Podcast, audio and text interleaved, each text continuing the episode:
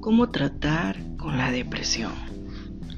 Aún he de alabarle, salvación mía y Dios mío.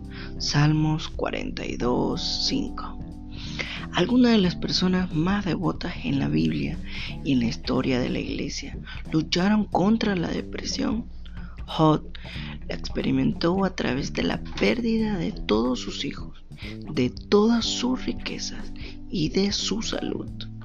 El Señor hablaba con Moisés cara a cara, como quien habla uno con un amigo, según Éxodo 33:11. Sin embargo, las presiones de dirigir a Israel lo abrumaron hasta el punto de la desesperación. El profeta Elías venció a los profetas de Baal en el monte Carmelo, pero después de de esto se deprimió tanto que quiso morir. Charles Hans Spurgeon, uno de los mejores predicadores que jamás haya vivido, se refirió a la depresión como el perro negro, que lo siguió toda su vida. La depresión de una u otra nos tocará a todos en algún momento de la vida. Se necesita más tiempo para superar la depresión a largo plazo, pero el camino más largo en el mundo se acorta cuando damos el primer paso. ¿Y cuál es ese paso? Acercarnos o volvernos a Dios.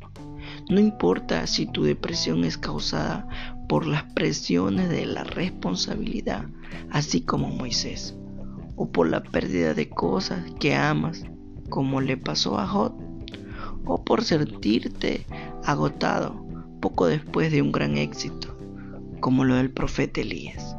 Tienes que volverte al gran médico y dejar que te sane completamente. David no niega sus emociones, se las expresa a Dios en oración. ¿Por qué te abates, oh alma mía? ¿Y por qué te turbas dentro de mí? Pero él no se detiene ahí. David dice, espera en Dios, porque aún he de alabarle, salvación mía y Dios mío.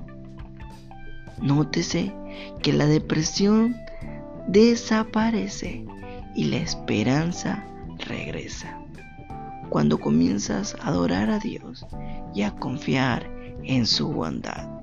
Esto es altares en casa. Bendiciones.